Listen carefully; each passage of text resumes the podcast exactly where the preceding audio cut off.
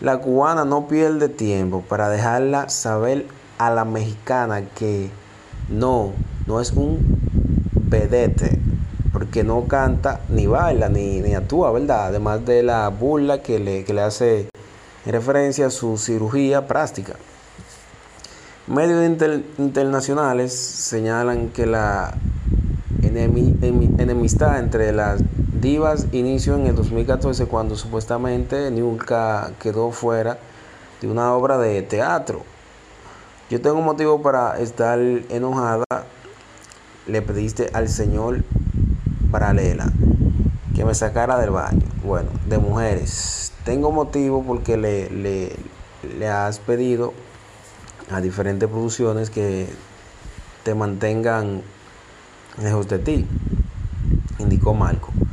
Su lado, Niner se ha negado en